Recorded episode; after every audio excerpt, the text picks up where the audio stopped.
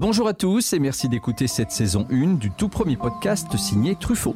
Passion, authenticité, excellence, transmission. Mettons plus de vie dans nos vies. Le podcast de Truffaut. Je suis Jérôme Pitorin, journaliste, animateur, globetrotter pour l'émission Échappée Belle, et je vais chaque fois, en compagnie d'experts et de passionnés, vous proposer d'enrichir vos connaissances du monde végétal avec de nombreux conseils et astuces dans une quête de bien-être, le tout arrosé de bonne humeur. Alors si je vous dis Arroche, Cardon, Cherville ou encore Scolim d'Espagne? Ah oui, ça ne vous dit rien. Bon, j'avoue que moi non plus. Allez, je vous aide un peu. Si je vous dis à présent Scorsener, panais, rutabaga, topinambour, crône et autres poires de terre. Ah, alors là, ça y est, je vois que vous reprenez des couleurs. Vous avez compris de quoi nous allions parler aujourd'hui. Sachez que 75% des variétés comestibles cultivées il y a un siècle ont disparu. Sur la dizaine de milliers de végétaux initialement cultivés depuis la naissance de l'agriculture, seules 150 variétés de plantes nourrissent maintenant la planète. Qui sont ces légumes anciens? Quelles sont les raisons de leur disparition? Pourquoi reviennent-ils dans nos jardins et nos assiettes? C'est notre menu du jour. Et mon expert aujourd'hui, pour vous en parler, c'est Xavier Mathias, qui se trouve, je crois, dans son jardin en ce moment même. Bonjour Xavier. Bonjour. Bienvenue Xavier, tu as été agriculteur, maraîcher bio, défenseur de la biodiversité potagère, producteur de plants et de semences bio et aujourd'hui formateur autour de l'agroécologie, de la permaculture, notamment pour l'association Ferme d'Avenir ou encore à l'école du Breuil dans le 12e à Paris. Tu participes également à des revues sur le potager et tu as rédigé le traité des variétés du potager chez Rustica ainsi que beaucoup d'autres ouvrages. Alors avant de commencer sur notre thème du jour, celui des légumes anciens, je vais te poser ma première question. Euh, raconte-moi, euh, Xavier, ton premier souvenir, ta première émotion liée au végétal. Mes, premières émotions sur le végétal sont pas très charmantes, hein, en fait, puisque moi je suis issu du monde rural, mes parents étaient viticulteurs et on avait un immense potager, euh, non pas pour euh, euh, par plaisir, par envie de découverte, mais parce qu'il fallait nourrir les vendangeurs et les gens qui venaient travailler régulièrement pendant une pendant un an, quoi. Donc le potager servait à ça, il était réellement nourricier. Moi, j'ai découvert ça avec mon frangin. À l'époque, on n'était pas très motivés hein, pour y aller euh, ramasser les haricots verts ou euh, frotter les cornichons. Mmh. Euh, mais on était gosses, voilà. Et peut-être que le, le, côté un peu positif de tout ça, c'est que d'accord, ça me motivait assez peu. néanmoins, on avait les mains dedans. Et c'est, on peut attraper le virus du potager, entre guillemets, comme ça. Même si mes premiers souvenirs, voilà, si on doit parler des premiers, c'est pas excellent. Hein. Et ceci dit, au regard de ton parcours et, de ce que tu es aujourd'hui, euh, à travers ton métier, j'entends, et ta passion, euh, on voit que ça t'a pas dégoûté non plus. Bah non, non, non, mais par contre, j'étais le premier surpris moi-même, en fait. C'est-à-dire qu'après le bac, j'ai fait comme beaucoup, commencer la fac et puis galérer dans plein de petits boulots, toujours en, lien avec l'agricole, c'est ce que je connaissais. Des métiers qui m'ont plu, en fait, mais je me voyais pas euh, y ma vie. Euh, dans ces métiers-là.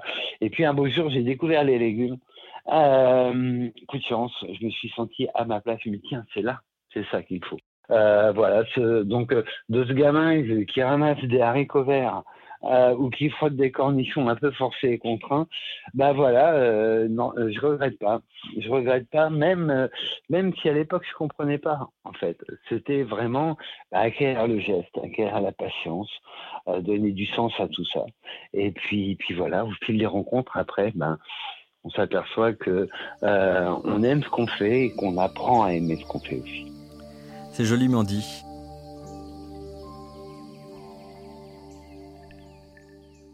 Alors aujourd'hui, euh, notre thème du jour, c'est les légumes anciens, euh, oubliés, ou dit légumes d'antan aussi. Est-ce que toi qui les connais bien, tu peux nous dire euh, qui sont-ils? Légumes anciens, légumes oubliés, légumes d'antan.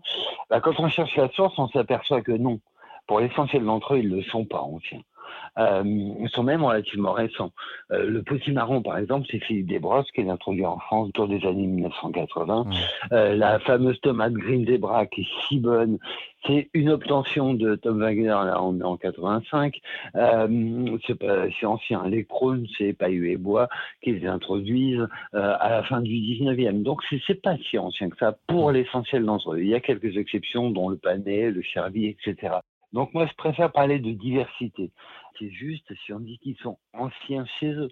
C'est-à-dire que la poire de terre, euh, la Polymia edulis, on introduit en France euh, à la fin du 19e, euh, donc une introduction récente par rapport à notre histoire alimentaire, oui, mais cela dit, c'est un légume ancien sur la cordillère des Andes, ça fait longtemps qu'on la mmh. consomme. Alors après, ben, si on parle de diversité, on s'aperçoit que assez souvent sont des, sont des légumes d'hiver, plutôt souterrains.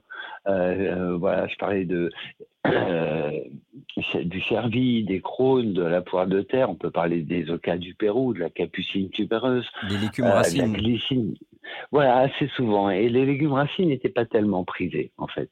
Ça, c'est notre côté aristocratique. Hein. C'est-à-dire qu'un aristocrate, euh, ne mange pas de légumes souterrains, c'est la pyramide des êtres, et l'enfer est plutôt souterrain, et manger euh, de l'aérien, que ce soit du gibier aérien qui vole ou des fruits, c'est euh, se rapprocher du divin. C'est plus noble, quoi. Aller Voilà, c'est ça.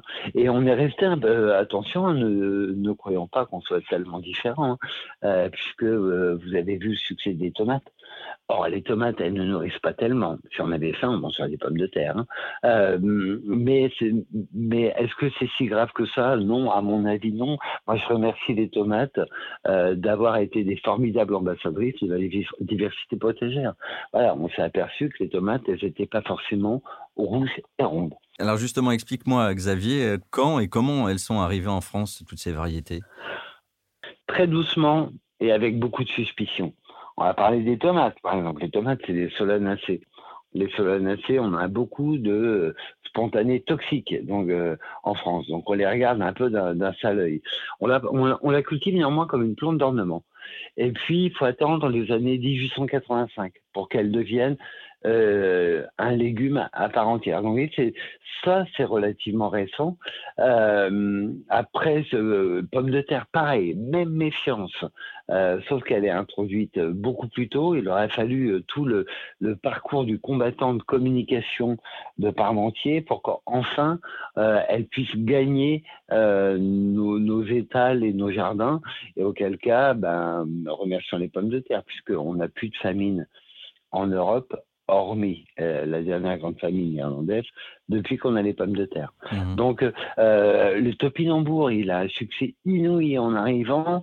Euh, il arrive à la cour de Louis XIV, il a vraiment un grand succès, et puis tombe dans l'oubli. En fait, c'est assez chaotique. L'histoire, l'histoire des légumes. Voilà, je vous parlais de la tomate introduite comme plante d'ornement qui devient une plante alimentaire et Dieu sait combien elle a un rôle important à jouer maintenant. Euh, mais si on prend la capucine, la capucine est introduite du Pérou comme une plante euh, alimentaire, on l'appelait grand cresson d'Inde, grand cresson de Perse, et elle devient une plante ornementale.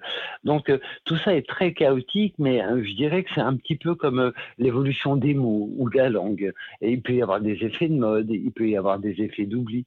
et puis c'est là il y a un regain. Mmh. Euh, en fait, qui est finalement relativement euh, récent. Mmh. Il y a un regain d'intérêt pour, pour tous ces légumes. Alors justement, qui dit regain dit aussi disparition. Ces légumes sont arrivés, ils ont eu leur succès en leur temps, et puis finalement, ils ont disparu de nos potagers. Et pour quelles raisons ils ont disparu de notre potager pour toi? Bah, tout, simplement parce qu'ils nous satisfaisaient pas. Hein. C'est-à-dire que euh, certains n'étaient même pas, euh, ont même pas eu le temps de conquérir les potagers, euh, de terre, euh, au cas du Pérou, etc. Tout ça n'a pas conquis les potagers. En fait, tout ça était réservé à des acclimateurs. Euh, jardin d'acclimatation, ils travaillaient beaucoup sur, sur ces sujets-là. Ils n'ont pas, ils ont pas beaucoup, pas beaucoup séduit. Donc, en fait, ils ont disparu de euh, des, tablettes sans avoir été vraiment euh, vraiment populaires. Et, euh, et, si on parle de légumes populaires, les, les, les, les nouvelles sont pas très bonnes. C'est-à-dire que les vrais légumes populaires, c'est les choux, les navets, les haricots et les aliacées, ail, poireaux, etc. Mhm. Et les bêtes à cardes aussi.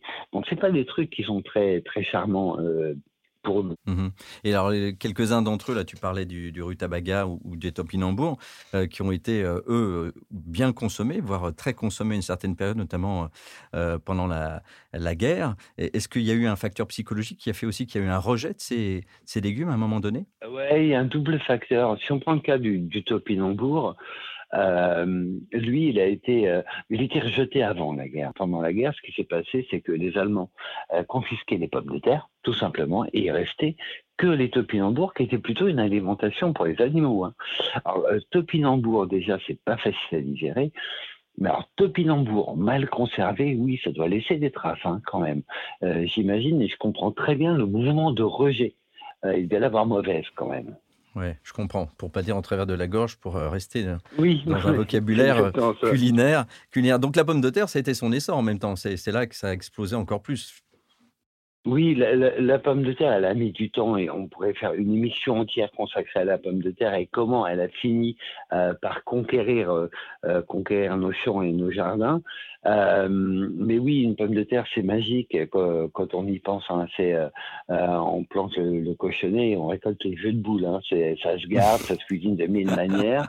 On peut, oui, c'est incroyable, une pomme de terre. On peut même en faire de l'alcool on peut même la distiller pour ceux qui le souhaitent. Il n'y a que le pain qu'on puisse pas faire avec. Euh, donc euh, intéressante par leur saveur, par leur temps de conservation, par leur couleur, euh, couleur de chair, couleur de peau, qui était qui était intéressante. Alors là, effectivement, si on prend le catalogue Villemorin et Andrieux de, de 1900, autour de 1900, on s'aperçoit qu'il y avait une diversité de variétés de pommes de terre qui était bien plus importante euh, que celle euh, qu'on a à notre disposition maintenant. Hum. Et le, manque de diversité aussi, euh, depuis maintenant plusieurs décennies, de, quelques-unes des variétés de, légumes, vient aussi, tu penses, du fait que l'agriculture industrielle a privilégié certains fruits et légumes à fort rendement? Bien sûr, je te donne un exemple. dans les années 90, les bio, on relance le panais. Ah voilà, ah, voilà, un légume oublié, tiens, lui réellement ancien. Le panais. Euh, pourquoi nous on peut faire du panais il a, euh, et pourquoi on veut le faire? Ben Parce que, à la différence des carottes, pas de mouche, pas de ravageurs pas de maladie spécifique, beaucoup plus robuste. Et pourquoi on peut le faire? Parce que nous, on n'a pas euh, un semoir de précision exprès pour les carottes, on n'a pas une arracheuse, on n'a pas une conditionneuse, on n'a pas tout ce matériel-là. Nous, nos racines, on les arrache à la bêche et à la lame souleveuse. Donc effectivement, on peut jouer à, diversifier les formes.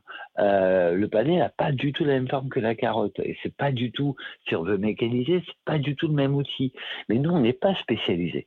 Euh, on est beaucoup plus polyvalent.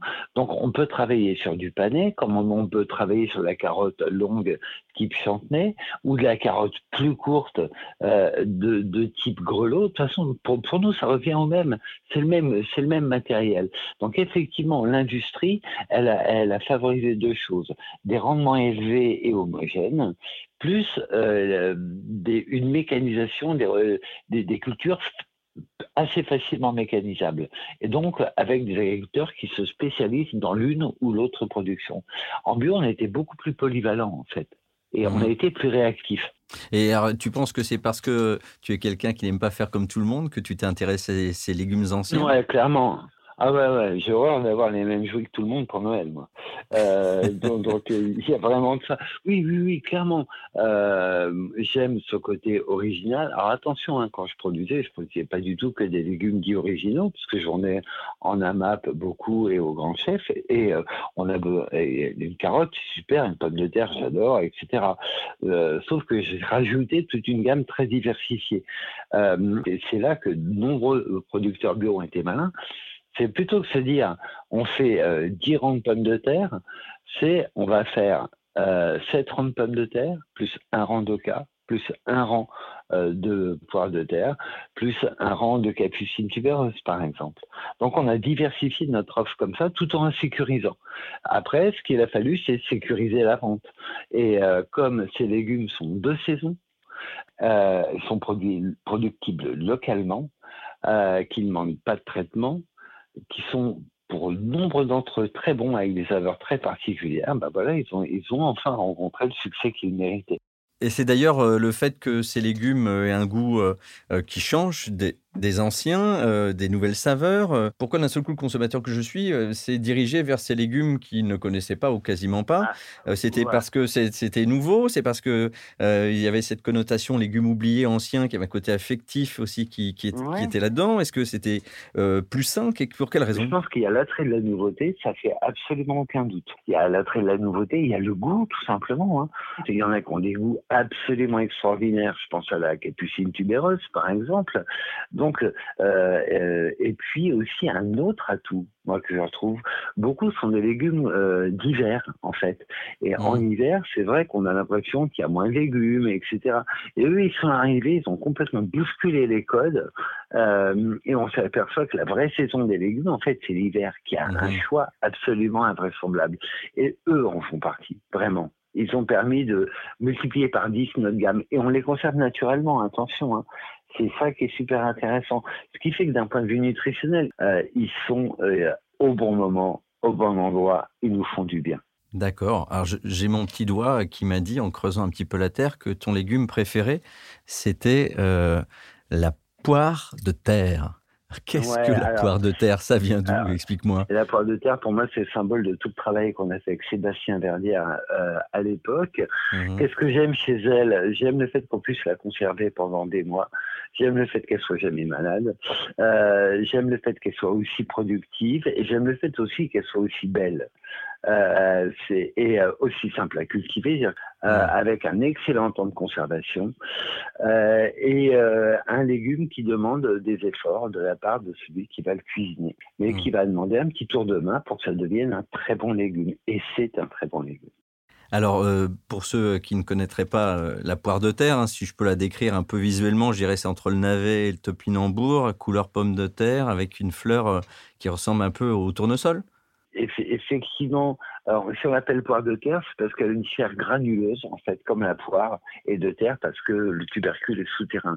Euh, la partie végétative, elle, peut atteindre 1m50 de haut facilement, et elle a des fleurs, effectivement, ce, que tu dis, hein, qui ressemble à des tournesols, c'est la même famille. Hein. Et mhm. c'est une plante à, mettre euh, soit en sujet isolé euh, dans son jardin, soit en rideau, soit en rang dans le potager, qui mérite vraiment, euh, vraiment sa place parce qu'elle le coup d'œil.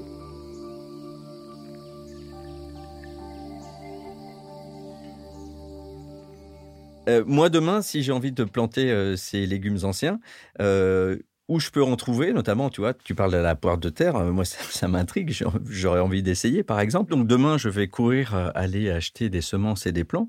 alors, en dehors des jardineries, où est-ce qu'on peut en trouver? Là où je recommande d'aller, c'est vraiment sur les fêtes des plantes. Voilà, allez, dans les, allez sur les fêtes des plantes de vos régions. Euh, moi, je, quand, on a commencé à en faire, on n'était pas nombreux à proposer de la diversité. Et maintenant, je suis euh, sidéré et émerveillé par le nombre de producteurs euh, de plants euh, qui proposent toute, toute, cette diversité. En fait, c'est comme le potager, tout est affaire d'anticipation.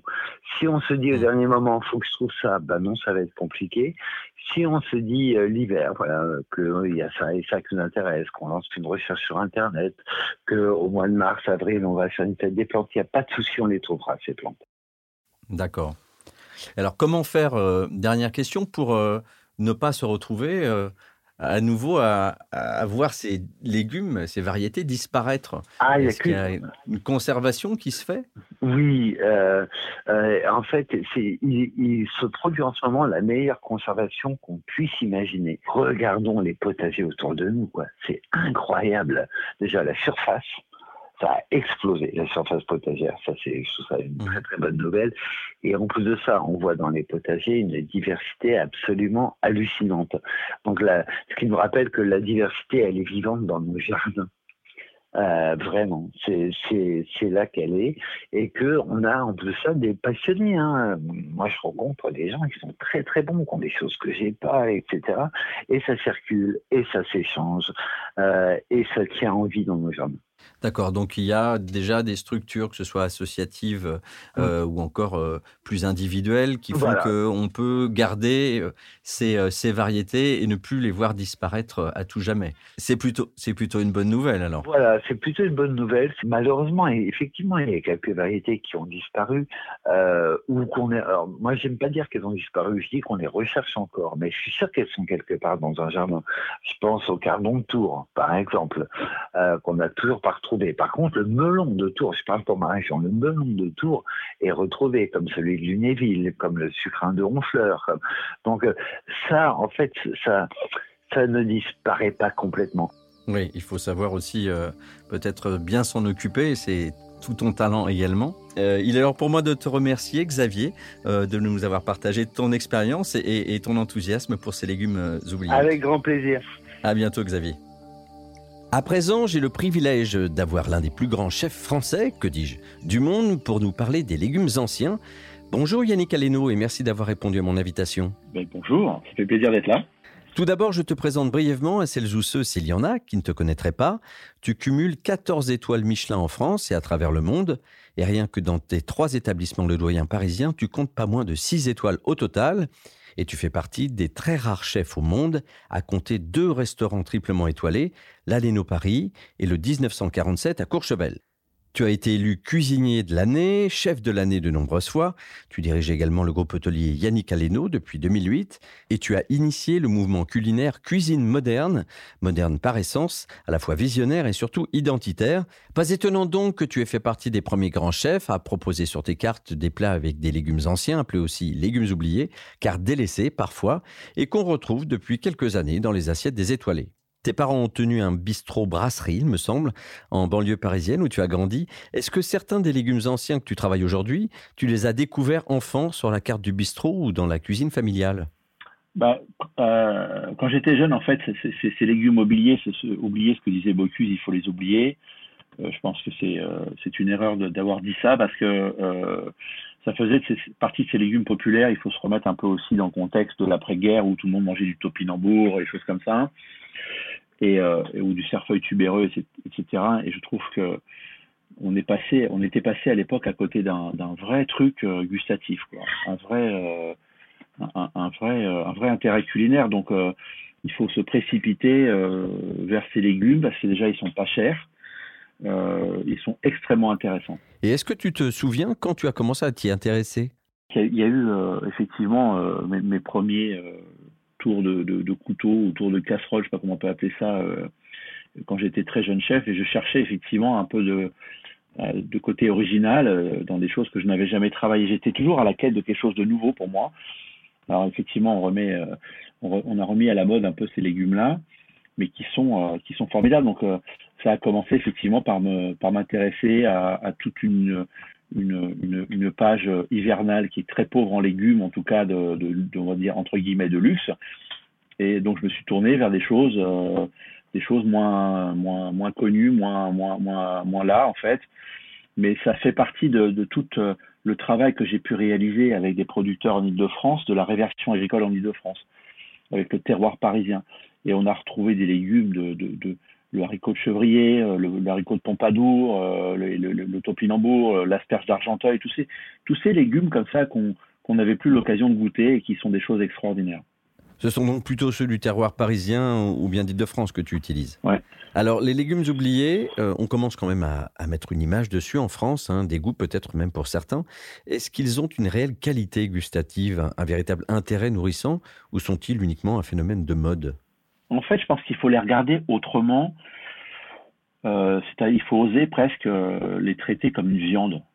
J'entends par là qu'il faut oser les rôtir, il faut oser les mettre en croûte de sel, ou un poisson d'ailleurs. Il faut oser, euh, pourquoi pas, les placer en croûte d'argile, ou oser les mettre dans une papillote, comme on pourrait faire sur un morceau de volaille. Vous voyez ce que je veux dire? Et surtout, bien nettoyer, ne pas enlever les peaux, parce que les peaux, elles sont extrêmement goûteuses. Moi, je fais beaucoup de bouillon avec aussi. Vous savez, je, je mixe euh, les, légumes euh, accrus. Je mets de, de l'eau et je fais bouillir ça et ça fait comme une clarification de bouillon. C'est-à-dire que la, la, la, chair remonte à la surface et se fige à la surface. Vous pouvez mettre un petit blanc d'œuf également dedans. Donc j'explique. Vous, mixez ça, vous laissez toute, toute la pulpe vous mettez un petit blanc d'œuf là-dedans, et vous mettez ça à bouillir tranquillement, et, vous allez avoir un chapeau qui va, qui va se, qui va se, qui va s'opérer. Vous allez avoir une espèce de, de croûte au-dessus, et ça va clarifier l'eau de ces légumes qui est juste exceptionnelle, très nourrissante. Là-dedans, vous mettez trois ravioles, un peu d'huile parfumée et ça vous fait un plat remarquable. Donc, euh, il faut vraiment regarder ces légumes avec beaucoup de créativité. Hum, ça donne très envie, en tout cas, ça paraît tellement simple quand tu nous l'expliques. Quels sont ceux, toi, que tu aimes travailler? Euh, Mets-nous un peu l'eau à la bouche. Est-ce que tu en as d'ailleurs en ce moment sur quelques-unes de tes cartes?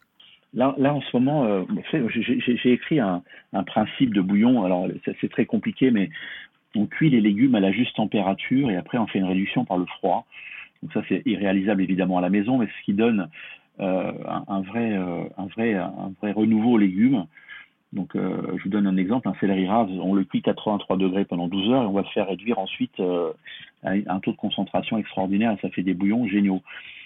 Ceci dit, prenez un cerfeuil tubéreux ou tous les tubéreux comme ça, toutes les racines tubéreuses sont extraordinaires. Persil, cerfeuil, euh, qui, sont absolument, formidables. Euh, soit vous les faites rôtir, donc vous les lavez bien, vous les coupez en deux, vous donnez des petits coups de couteau, des incisions comme ça tout le long, euh, sans aller jusqu'en bas du légume. Vous les faites rôtir au four avec une petite gousse d'ail, un peu de beurre et du thym. Euh, ça, devient croustillant, c'est juste génial. Hmm. J'ai bien fait de poser la question, moi. Ah, tu m'as mis en appétit, merci. Euh, est-ce que tu as une astuce à nous conseiller, un de tes petits secrets qui concerne l'utilisation de certains de ces légumes anciens? Quelque chose de simple hein, et à la portée de tous. Alors, je vais te dire un truc. Euh, pour ceux qui ne peuvent pas manger de sel, puisque c'est des légumes qui sont extrêmement minéralisés, tu fais sécher ces légumes-là, d'accord? Et tu, au lieu de, tu peux remplacer le sel par ces, par ces, par ces légumes séchés comme ça que tu viens râper comme avec une petite râpe, ce qu'on appelle les microplanes sur tes euh, risottos, sur tes trucs comme ça. C'est extraordinaire. Franchement, euh, merci. Ça, vient de me, remonter euh, là. Ça, remplace le sel. Faites sécher ces racines, les racines blanches. Vous allez voir, c'est le céleri, le, le, le, les topinambours. C'est rempli de minéraux et, ça, assaisonne bien les, choses. Une petite salade, un trait, un trait de citron euh, euh, et, ce, légume râpé dessus, ça vous donne vraiment de l'assaisonnement hyper sain. Euh, Yannick, quels sont tes préférés, ceux que tu aimes travailler plus particulièrement? Bon, le, plus commun, enfin celui que vous allez trouver plus facilement sur les étals, c'est le panais, le topinambour, ça fait tubéreux, ça c'est vraiment des choses extraordinaires. Après, on peut penser aux crônes du Japon qui ressemblent à des petits. Euh, ah, ceux en forme de tire-bouchon. Ouais, des petits tire-bouchons, des petits bouchons comme ça, euh, qui sont euh, qui rien de japonais, mais qui sont qui sont d'origine d'arpajon. Le cardon. le cardon, c'est un, truc qu'on n'utilise plus beaucoup, qui fait vraiment le plaisir et ça rôti au four, c'est juste extraordinaire. Le cardon, ça, ça, ressemble un peu à du céleri. Voilà, la roche, l'ortie euh, sont des choses que vous pouvez aussi utiliser en soupe et autres. Enfin, il y a plein de choses. Hein. Euh, en effet, on a de quoi se réinventer de bons petits plats après tout ça. Euh, merci beaucoup Yannick pour tes précieux conseils et continue à nous faire rêver avec ta cuisine. Merci, n'oubliez pas le rutabaga. Hein. non, ni le scorsonnaire, promis. et, le, et le salsifis. ouais, c'est ça, ça marche. À bientôt Yannick. Salut, au revoir. Notre podcast se termine déjà, mais restons connectés à la nature. Tous nos épisodes sont disponibles sur les principales plateformes d'écoute et sur notre site truffaut.com. Je vous dis à très vite pour cultiver ensemble notre jardin et notre esprit.